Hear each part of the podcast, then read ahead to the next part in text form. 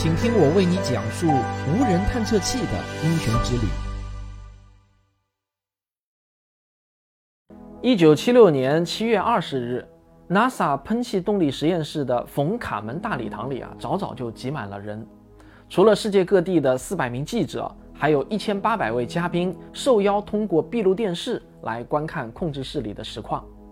任务计划师阿尔伯特·西布斯正在紧张地解说着。他们正在共同关注着此刻呢，远在火星上空的海盗一号能否成功的实现软着陆。设计师们十分清楚这个计划的挑战性，因为苏联人在之前已经尝试了四次，均以失败而告终。与超高难度对应的是超高的身价。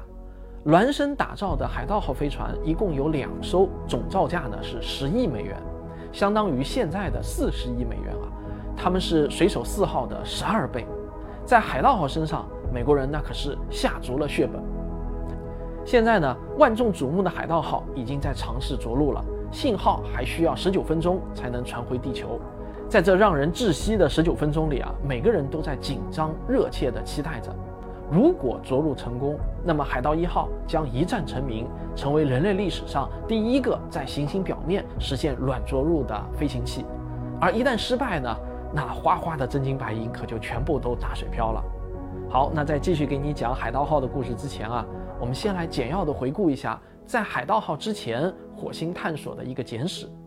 一八七七年，意大利天文台的台长乔凡尼斯基帕雷利观测到了一些在火星表面延伸数百公里的线条，他就说呢，他在火星上发现了沟渠，结果呢，后来还被以讹传讹，传成了运河。一八九四年。帕西瓦尔·罗威尔跑到荒凉干燥的沙漠里啊，观测火星。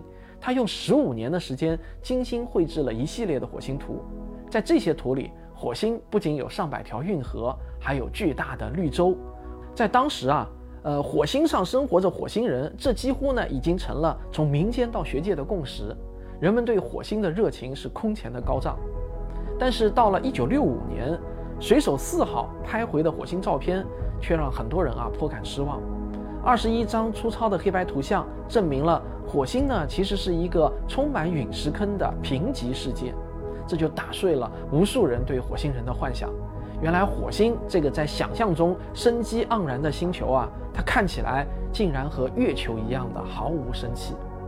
不过科学家们倒并不是很失望，他们想要知道的是，在火星看似贫瘠的土壤下面是否会潜藏着生命呢？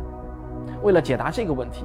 NASA 就重金打造了那个时代最复杂的行星探测器，也就是我们今天这期节目的主角——海盗号。而它的成败牵动着无数美国人的心。海盗一号是一九七五年八月二十日从卡纳维拉尔角成功发射的，作为双保险的海盗二号也于半个多月后的九月九日发射。两架航天器呢，各包括一个轨道器和一个着陆器。经过了长达十个月的旅行啊，这两艘海盗号就先后抵达了火星上空，准备着陆。一九七六年七月二十日，海盗一号从火星杏黄色的无云的天空中现身，闯入到火星稀薄的大气中。炽热的防护层发出亮光，大约在六点四公里的高度，降落伞砰的一下就打开了，热防护罩被抛掉，三个着陆架像爪子一样张开。在大约一点六公里的高度，反冲火箭点火，一分钟之后呢，海盗一号减速到了大约每小时十公里的速度，在轻微摇晃中抵达了火星表面，径直落向了克里斯平原，它也被称为金色平原。海盗号终于是成功了，这是行星探测史上的里程碑事件，因为人类历史上啊第一次实现了在另一个行星表面的软着陆。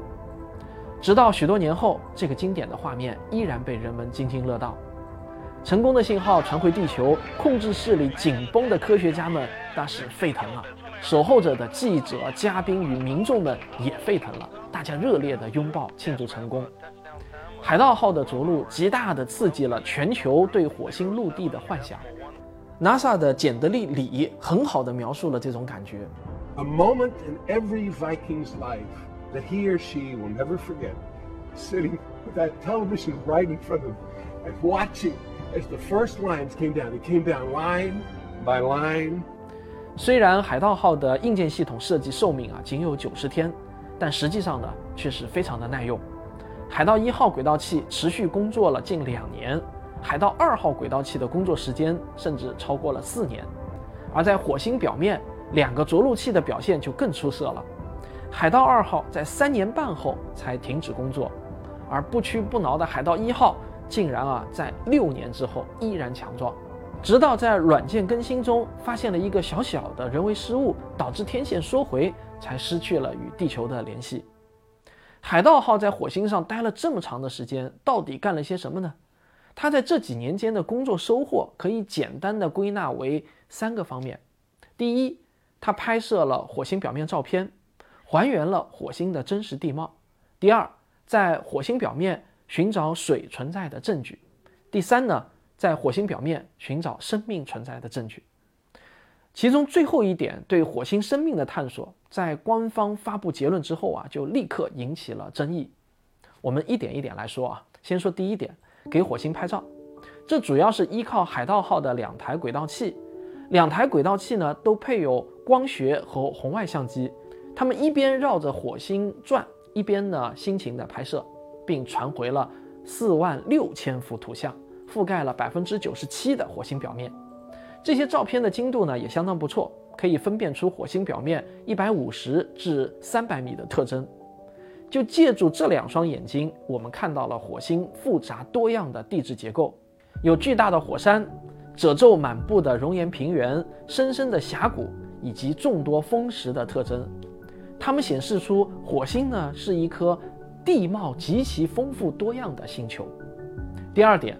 关于火星上水存在的证据，海盗号确实找到了，但它找到的是火星上曾经存在过水的证据，而不是现在就有水。火星的大气密度只有地球的百分之一左右，非常的寒冷。把一杯水如果放在火星的地表，那数秒之内它就会蒸发掉。而通过海盗号拍摄的照片，我们看到了巨大的河谷。还有许多看起来像是蛛网状的河流流过的特征，在火山的侧壁也能看到许多类似地球上水流侵蚀那样的沟槽，这些证据都表明火星上曾经呢是存在水的。第三点啊，海盗号要在火星表层寻找生命的证据，这项工作主要是由负载的生物研究包来完成的。生物研究包里共有四台仪器。负责不同的实验，对这些实验结果的解读就是后来科学家们争议的焦点。前两个呢是气体色谱仪和质谱仪，它们可以加热火星的土壤样品，测量这些土壤中释放出来的蒸汽中各种成分的分子量，测量浓度啊可以低至十亿分之几。测量结果是啊没有发现有机分子，或者说没有发现碳基分子。这个证据呢，看来是不支持火星存在生命的。第三个仪器啊是气体交换仪，它可以将一些营养液和水加入到土壤中，然后观察密封容器中氧、甲烷等气体的浓度变化。如果存在有机物，那么这些气体啊就会受到影响。但是检测结果呢是没有影响。第四个仪器呢用于热解释放实验，它把放射性碳在容器里产生。大气啊，当然打引号的大气啊，希望能有光合作用的分子能像地球上的植物那样来使用这些碳，在人造太阳，也就是呃鲜湖光灯的照射下孵化几天，样品在高温下进行烘烤，以观察啊是否有放射性的碳被转变成了生物质。但是很遗憾的是啊，结果同样是否定的。上述实验呢，都给出了明确的否定生命存在的结论。唯一的一个比较难解释的现象呢，出现于标记释放实验中，而之后的很多争议就是围绕它展开的。好，我们来解释一下这是一个什么样的实验啊？其实这个实验也并不复杂，就是在火星的土壤样品中呢，加入溶于水的营养物，这些营养物啊都用放射性碳做了标记。令人惊讶的是啊，在样品上方的空气里，啊，科学家们检测到了放射性的二氧化碳。这意味着，很可能有微生物对这些营养物发生了新陈代谢的作用。两个海盗号着陆器啊，都得到了相同的结果。然而一周之后，他们重做这个实验的时候呢，哎，空气中却又没有检测到放射性碳了。因此呢，NASA 就无法根据这些数据得出肯定的结论。官方给出的原文是这样说的：所有的实验都有结果，然而这些结果却可以有多种的解释。我们没有办法得出火星上存在生命的结论。科学家杰尔列文是这个结论坚决的反对者之一。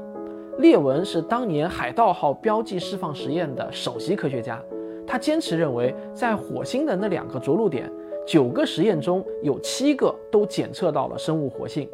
他的依据是啊，没有哪一个纯粹的化学反应可以完全的再现标记释放实验的结果。唯一的解释就是火星土壤样品中存在着微生物。And that's the confirmation that it was indeed a positive response for living microorganisms in the soil of Mars. That is what happened. Not only did it happen, but at Viking 1, it was duplicated. And it happened again. And the controls happened again. 跟他有同样观点的人还有拉斐尔、纳法罗、冈萨雷兹。de Atacama cuando sacamos esta publicación de una zona que se parecía a Marte, cuando Curio, eh, eh, Spirit Opportunity habían encontrado, tenían pocos este, meses de estar explorando la superficie marciana y uno de ellos, eh, me parece que es Opportunity, encontró la presencia de un mineral que se llama jarosite, es un mineral de hierro que se forma en condiciones de agua, agua líquida, pero muy ácida. Y bueno, ese era un descubrimiento muy importante. 列文他们的观点不知道有没有说服你？其实呢，你可能想不到，对海盗号生物学实验进行重要解释的要点是来自于地球本身。这几十年来，我们对生命的适应能力越来越感到惊讶。地球生命竟然是如此的多样。哪怕是在有毒性碱性的环境中，甚至呢是在高剂量的紫外辐射下，生命啊都能存活，有的甚至还能旺盛的生长繁殖。人们就把这些极端物理条件下的生命啊统称为视极生物啊，嗜好的嗜，极端的极，这远远超出了一九七零年的认知。这给我们的启示就是啊，火星的化学物理环境与地球十分不同。那里的生命可能也超出常规，海盗号的检测标准单一，说不定啊就错过了有不同生化基础的生命。看到这里呢，你可能觉得啊，仔细掰扯起来的话，海盗号的贡献好像也没什么特殊的嘛，而且呢还有许多是存在争议的。相比之下，像勇气号、好奇号这些火星探测车的贡献，不是要远远超过海盗号吗？如果你这么想啊，那就看清海盗号了。在当年，正是海盗号在火星的行动，激发了我们对地球生命的思考，直接促成了一个叫做盖亚理论的出现。有一些科学家认为，未来的历史学家会承认，这是二十世纪做出的重大的科学发现之一。那什么是盖亚理论呢？我们来简单介绍一下啊。一九六五年，英国科学家詹姆斯·洛夫洛克在 NASA 的喷气动力实验室工作。在设计火星着陆器生命检测实验的时候啊，他突然呢灵光一闪，他意识到了一件非常有趣的事情。他想啊，要想发现火星上是否有微生物，方法呢是检测大气的组成成分。因为如果一个行星支持生命，那么它的大气就一定会被生物圈所改变。那么地球的大气是否也是地球生物圈的一个自然延伸，或者说？是地球生物圈的副产品呢？他的这个灵光乍现啊，就成了盖亚假说的重要基础。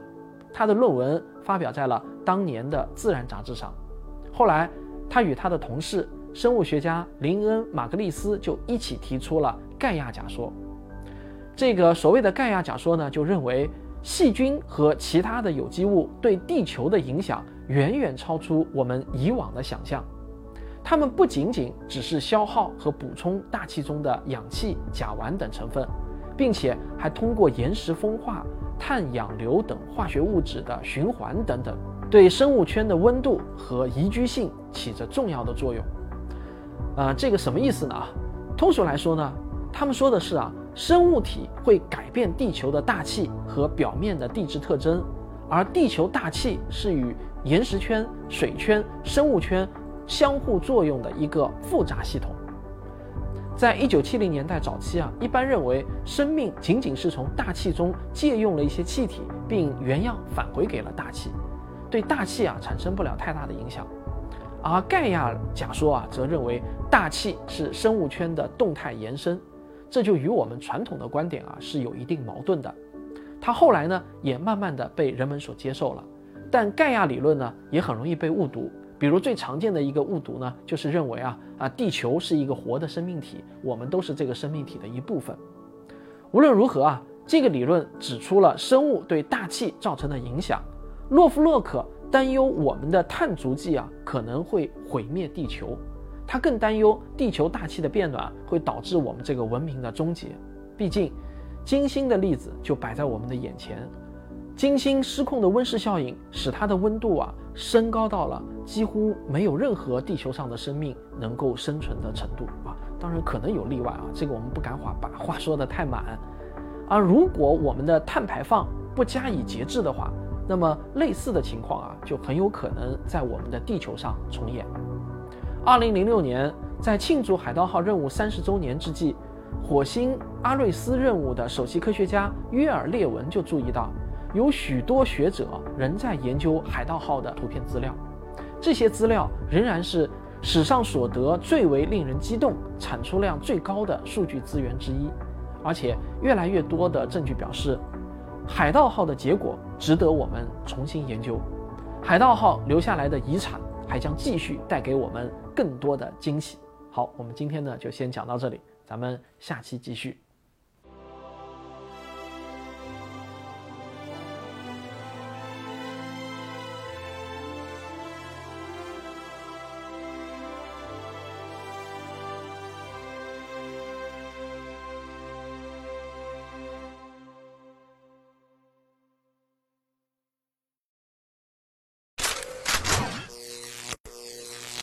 You